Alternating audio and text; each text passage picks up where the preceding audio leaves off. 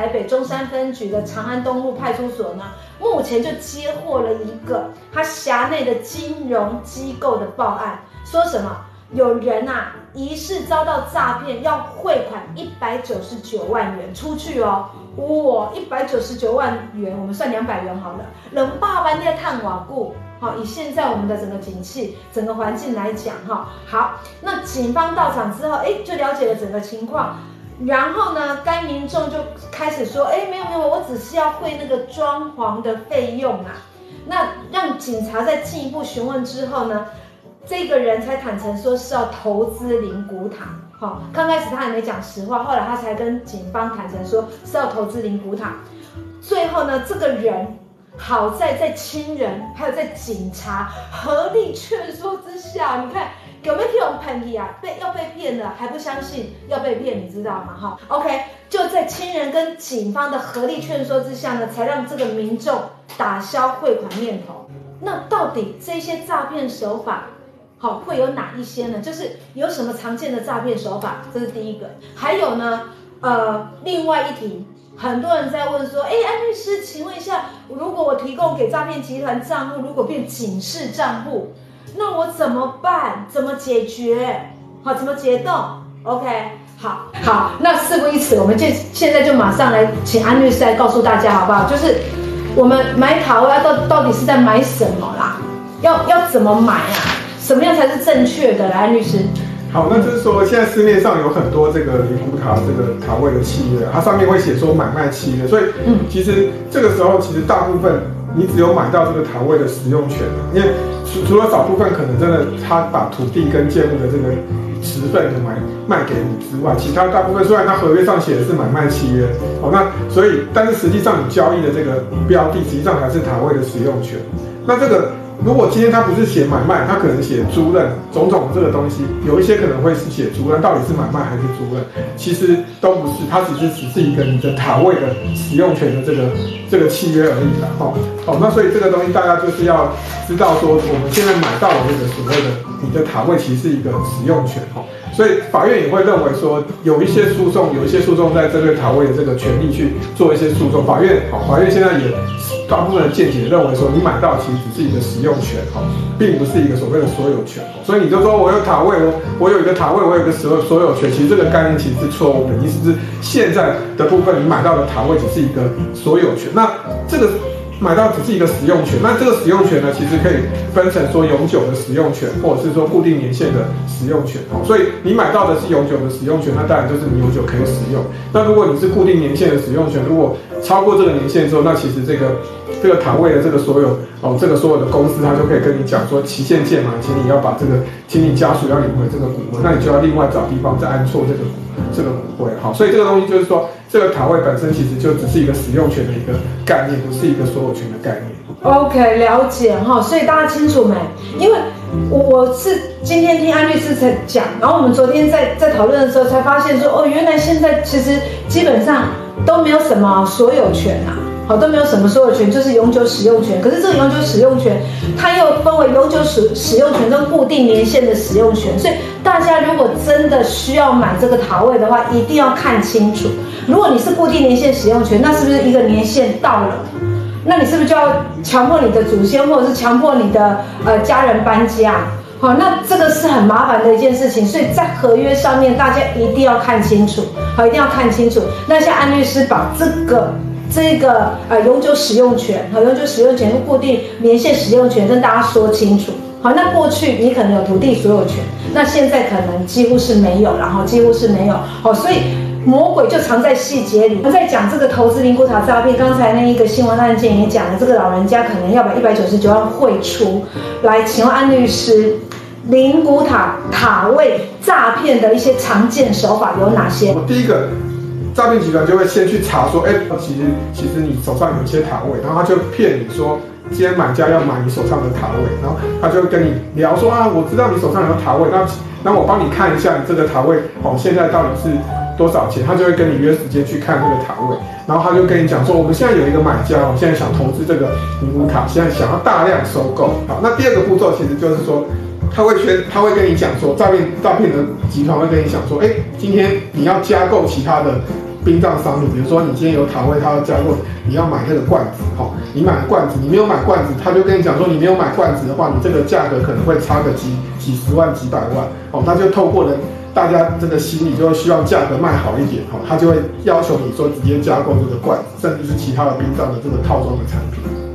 好，所以如果他第二个步骤要求你加购了这个罐子的时候，你就要想，你就要想一想哦，这个是是不是哦，是不是他要从中再牟利？他你还没有卖出去之前，他就要加购你其他的商品。哦，所以这个东西大家就是哦，必须要知道，大家了解一下哈。OK，好。那第三个步骤就是说，你加购完之后，他跟你讲说，哎，我今天你这个塔位本身哦，可能会有高额的税金，好，然后跟你讲说，那你今天要。可能我要帮你结税之后，你先，你还是要先付给我一笔手续费，我要帮你结税，所以你要有结税的这个税金要先给，先给他。所以如果第三个步骤他跟你讲要税金的时候，这个也就是一个，也是一个诈骗的陷阱。因为我们刚刚有提到说塔位其实是一个使用权的概念，哦，那这个部分它也不是用房地合一税的一个概念啊，所以他用房地合一税跟你讲说要什么税金，这个其实是好有问题的啦。好，那所以这个部分其实是。如果说他跟你讲说有房地合一税高额税要帮你结税，这个其实这个也是这个这个说法其实也是一个很有问题的。那最后呢，你买了他套装的产品，然后你又付了他税金之后，他最后跟你讲说，哎，我们这个买家现在最近他因为最近股市不好，他他今天买股票赔了很多钱，然后他现在他刚好有一个建案，他刚好这个建案他盖不下去，因为缺工缺料盖不下去，所以他跑路了，所以现在这个买家不买了，结果呢？你已经买了 的罐子，然后你今天又买付了税金，然后最后还有周边产品。对，周边产品买买了之后，结果你才知道你被骗了。所以要刻字，刻字要加钱。对，刻字就是说刻一些经文，那个罐子你要买罐子，他跟你讲说你要刻这个经文的这个罐子，哦，这个价格会卖的价格套装再加这个塔位会价格比较高。好，如果真的你相信了，那你你看你买了这个罐子，又再买了这个。又付了这个税金结税的钱，最后买家说不买了，你才发现说其实你就已经付多买又多买了罐子，然后又多付了税金，好，那这个部分你就会变，你才知道说原来自己场控，好，所以这个大家一定要知道说，如果真的家中的长辈，或者说你你正在手上有一些卡位你要处理的时候，你就一定要思考一下说。我们常见的，我们今天整理的这些常见的手法，让大家哦，所以大家一定要分享出去，让不要让其他的朋友再被骗了。哦，如果有曾经你已经有了塔位，你不要再越陷越深，然后相信他都跟你讲说再买了更多的塔位，或者是结税去付了结税的钱，就发现说你的塔位跟你的另外再买的罐子根本都卖卖都卖不掉。OK，好，所以大家一定要注意，好不好？一定要注意哈。OK，我们接下来要讲的就是跟大家真的非常有关系的，因为现在很多人哈，真的很多粉丝在我们早安天嫂在播的时候，或者是有一些人私讯，好，就会说怎么办？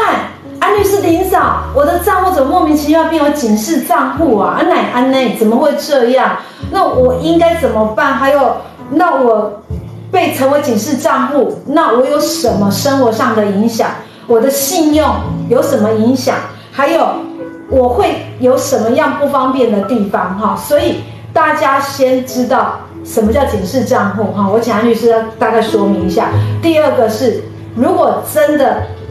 不小心变成警示账户，那对于你的生活将带来有多方有多么的不方便？好，来，女士，就是说，今天如果假设你的账户，我还是一次再提醒一下粉丝，其实我们之前哈，我们的这个在 Facebook 这个朋友，其实我们都有讲过这个警示账户这个问题，然后我们提醒一下，在在在 Facebook 或者是说 TikTok 的朋友，其实我们再讲一次。就是你绝对不要，不管任何理由，你今天说因为贷款啊，因为找工作啊，你千万不要把你的这个存折、印章去寄出去给陌生人。你当你寄出去之后，不管任何理由，你说我我被骗了，所以你去把账户寄出去，这个时候你都会被，有可能都会被变成是诈欺的这个这个共犯，哦，那就是会有刑事的责任。那另外你也不能把你的存提款卡跟密码哦寄出去交给别人。那做这个动作之后，你的账户就会变警示账户。那变了警示账户之后呢，当然就是生活上会造成不见，还有后续的一些刑事上的责任，可能要跑法院，好，考地检署跑法院跑了好几年，最后才能够解除这个刑事的责任，你就会很担心说，到底会不会有什么法律责任？那今天我们要跟大家讲说，如果你变成警示账户之后呢，你你怎么样？你会有什么样的一些问题？第二个就是说，你警示账户，因为很多粉丝都来讲说，哦，警示账户，你可不可以教我说，我马上去解除？这时候我就要问你说，请问一下你的案件目前已经结束了没有？你如果案件没有结束，你不要想你现在可以解除警示，你就要等你把你好好把你刑事案件先解决完，你再来，你的账户就是会被警示哦。所以第一个就是警示账户，基本上就是当你被通报成警示的话，基本上都会哦，廉政那边都会变成是揭露这个警示的讯息，通常都是两年哦。那原通报机关可以可以延长为。哦，延长为三年，就是两到三年之间，如果你的刑事案件没有结束的话，你的你的这个警示账户都会一直存在，就是这个账户哦就不都不能使用。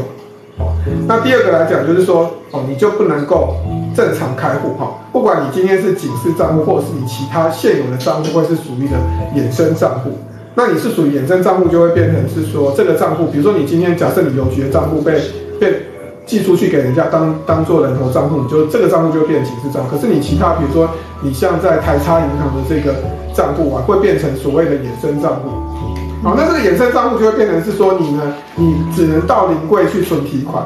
哦，所以你所有的账户其实都不变，你的提款卡基本上就是完全都不能用。哦，你你以后要网络上转账，哦，所有的账户都不能用，你的衍生账户的。后面的存提款都是要到银行才能去做哦，所以不会到你导致你生活。那另外就是，如果你还要正常再去哦，你要去开，比如说我今天说我那我其实我我原本的账户不要用，我可不可以再去开新的账户？那答案是不行，你就没有办法正常开户，你新的账户就是开不了。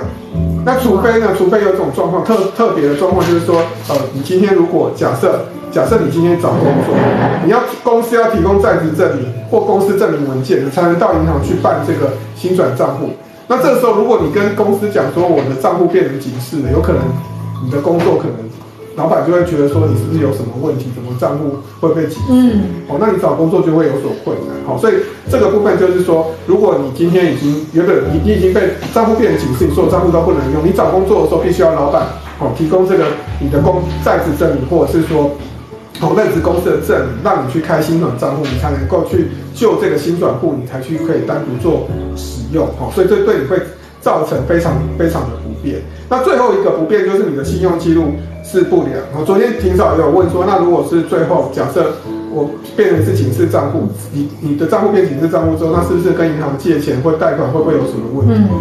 对，绝对会有问题。就是说，当你被警示的这段期间，如果是两年三年，那当然你去跟银行借钱或贷。或买房子基本上都基本上都会贷不出来，哦，那如果你真的假设好，假设你警示账户最后是判哦这个诈欺案件判无罪，哦，那从无罪那个那个记录开始呢，就是这个解除警示的那个记录开始的话，这个时候就会有所谓信用信用不良的的的状况。也就是说，如果搞假设如果你最后你是判被判说诈欺有罪，那最后你也去缴，你你也是执行完毕的。但是你这个这这个不不良不良的记录可能就会被跟着你差不多两年左右，也就是说从你这个案件结束两三年到后面解除警示，如果你你确定是卖给人家当人头账户的时候，你可能两年三年两三年时间，再加上后面两年被被被呃信用不良的记录会被跟着你，所以总总共你可能会有五年哦五年左右的四五年左右的时间，你可能跟银行贷款都会贷不出来，所以。提醒大家说，千万不要把自己的存折，好印印章去寄出去给别人，然后再来就是提款卡密码，好就千万不要寄出去给别人。已经是警示账户了，那有没有解除的方式？怎么处理？好，可以，可以，可以做处理。来，律师，嗯，就是说，如果你被账户被警示，那你要怎么解解冻？就是说，第一个，你还是要先取得正式法院的这个地检署的处分，或者是法院的判决，好。所以你取得正式的这个处分跟判决，你证明说符合这个解除警示的要件，比如说包括说你取得不起诉处分，或者是还起诉处分，或者是无罪判决，或者是说缴完了这个呃相关的罚金，或者是法院，或者是案件被认定成说是一般商业纠纷，哦，被证实是你的账户被盗用，哦哦，被误设成警示账户等等，然后这些东西如果都法院都认定成说是不起诉，哦，地检署认为不起诉还起诉，那如果你真的被起诉之后，也最后变成是无罪，或者是说你案件最后被认定成无有罪，可是你已经执行完毕了，哦，这些东西都完毕了之后，你你就可以在下一步可以进到说跟警察局提出解除警示的一个申请。好，所以你一定要收到地检署正式的哦不起诉或者是缓起诉的这个处分。好，那这个确定之后呢，你就可以跟警察局来申请。解除之后呢，你再跟银行确认说我的账户有没有解除。好，那确定账户解除之后呢，这个这个动作跟银行确定之后，你的账户就解除。OK，好，所以三步骤，第一步就取得正式的处分跟判决，好的这一些文件。第二个，向警察局向警察局去提出那个解除警示申请。好，第三个，跟呃警方那边应该会直接连线，帮你跟银行这边做一个连结。可是你要自己再打电话去跟银行说你已经被啊、呃、解除了，好，你已经被解除了，还要再问他们有没有有没有把这件事情处理完毕，好，那这样子你就可以解除了，OK？对，OK，好，谢谢哈，好，那因为人来来去去啊，其实还有其他几个问题，但是因为有一些新人呢来来去去，我们先来快问快答好不好？我们现在让安律师把今天的主题呢，哈，就是呃。投资灵骨塔诈骗的这个相关的法律程序跟问题，以及如果你的账户被列为警示账户的相关法律程序跟问题呢，先快问快答完之后，我们再来陆续回答大家好的私讯，好不好？哈，好好，OK，好的，来买塔位到底要买什么啊？到底在买什么？哈，要买什么？买到什么？来，安律师，嗯，就是四面我们现在买到的。其实市面上很多种灵骨塔的塔位，其实有一些契约名称写的是买卖，那大家就误为说我买到塔位的所有权，那实际上你买到只是一个使用权，那有可能大部分都是属于永久的使用权，所以不管怎么样的标的都是属于使用权，就像你现在在买社区的车位，买到的是车位的使用权，你当然有另外的所有权是属于说哦这个车位本身地下室的这个土地的权状。那塔位也是一样，如果你买到只是一个使用权，你没有土地的跟建物的持份，你只是单纯的使用权，好，所以你买到只是一个使用权而已。OK，好，是使用权，不是所有权哦。哈，好，那尼古塔塔位常见的诈骗手法还有步骤是什么？第一个就是诈骗集团，他会跟你讲说，哎，你今天有买家要买你手上的塔，他先用利用去买个资，买到你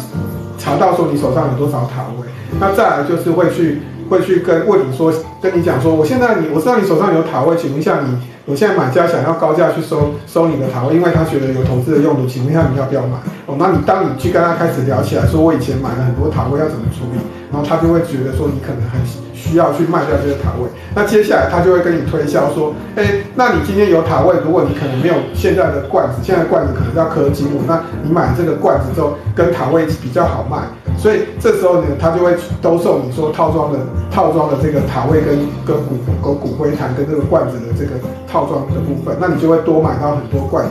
那这时候买到之后呢，他发现说，呃，你已经买了之后，他会跟你讲说，那我现在已经，因为你现在有一个你买买卖这个塔位跟跟灵骨塔要缴很高的税金，我们需要手续费帮你结税，所以他又跟你收了一笔手续费。那最后他赚了赚了你的那罐子的钱跟手续费的钱之后，最后他才会跟你讲说，哎，因为现在这个景气不好啊，因为这个我们这个买家原本是建商，结果他现在因为缺工缺料关系，他的建设公司哦倒掉，所以他现在没有办法买。或跟你讲说，我们现在的买家原本呃有一笔钱啊，可是他现在这个钱本来是要本来是投在股市之后要收回来，可是他现在股市大跌，我们现在现在没有办法收回来，他现在已经是跑不知道跑到哪里去，找不到人了。所以我们现在就没有办法帮你交易，结果用这种各种的手法告诉你，就你已经被骗去买罐子，跟买了付了这个所谓结税的这个手续费，最后你才发现你自己被诈骗。好，所以大家一定要提高警觉，就是说，其实一定要知道说，所谓这个塔位这个常见的手法，那你就可以跟你的朋友、跟你的家人讲说，遇到这样的状况，就是可能是诈骗，你就不会被被上当，就不会再再犯同样的错误。真的要随时提高警觉，好不好哈？把这一些诈骗常见的手法跟步骤告诉你哦。好，再来，如果账户被变为呃被骗，然后成为警示账户，那会产生生活的哪些不便？第一个就是说，这个部分你的你被警示成账户之后呢，你就会通常警示就会跟着你两年到三年，也就是说这个账户两年到三年被警示，里面的钱都动不了。好，那除非是你最后这个案件被判成。无罪了，那不然的话，好，你案件如果不是无罪，最后是有罪，其实这个就算解除之后，廉政中心还是会再揭露一年到两年，就是前面两年、三年，然后再加一年、两年，总共可能会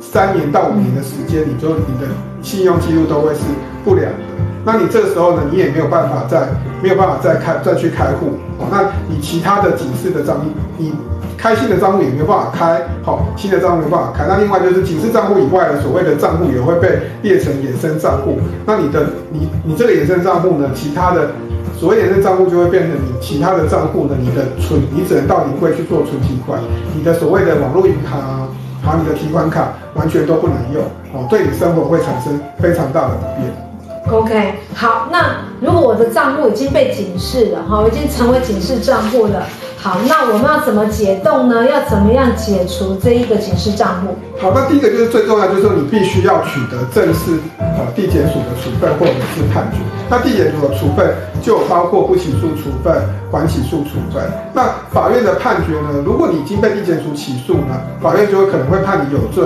或者是无罪。那有罪的话，你就必须要执行完毕。好，你才可以去跟当初把你解除，好，解除警，就是把你变成警示账户这个警察局去提出解除警示的这个申请。那你申请结束之后呢，你再跟最后你再过一阵子，啊，过个一两天再去跟跟这个所谓的你的银行去确认说你的账户有没有成功解除。所以最重要的是，你必须要取得地检署的正式的处分或者是法院的处分。如果是你还在进行刑事的侦查或是审判的程序，你的警示账户是不可能在那个时间被解除的。好，所以你一定要把所有的刑事案件都走完了，你的警示账户才可以去申请解除。OK，好，所以快问快答结束，这就是今天我们对于主题上面的一个讨论哈，希望对大家有收获。好，那有什么问题就欢迎你们留言哈，有哈。好，那我们早安提早。下次见啦哈！有问题欢迎私信，拜拜。拜拜。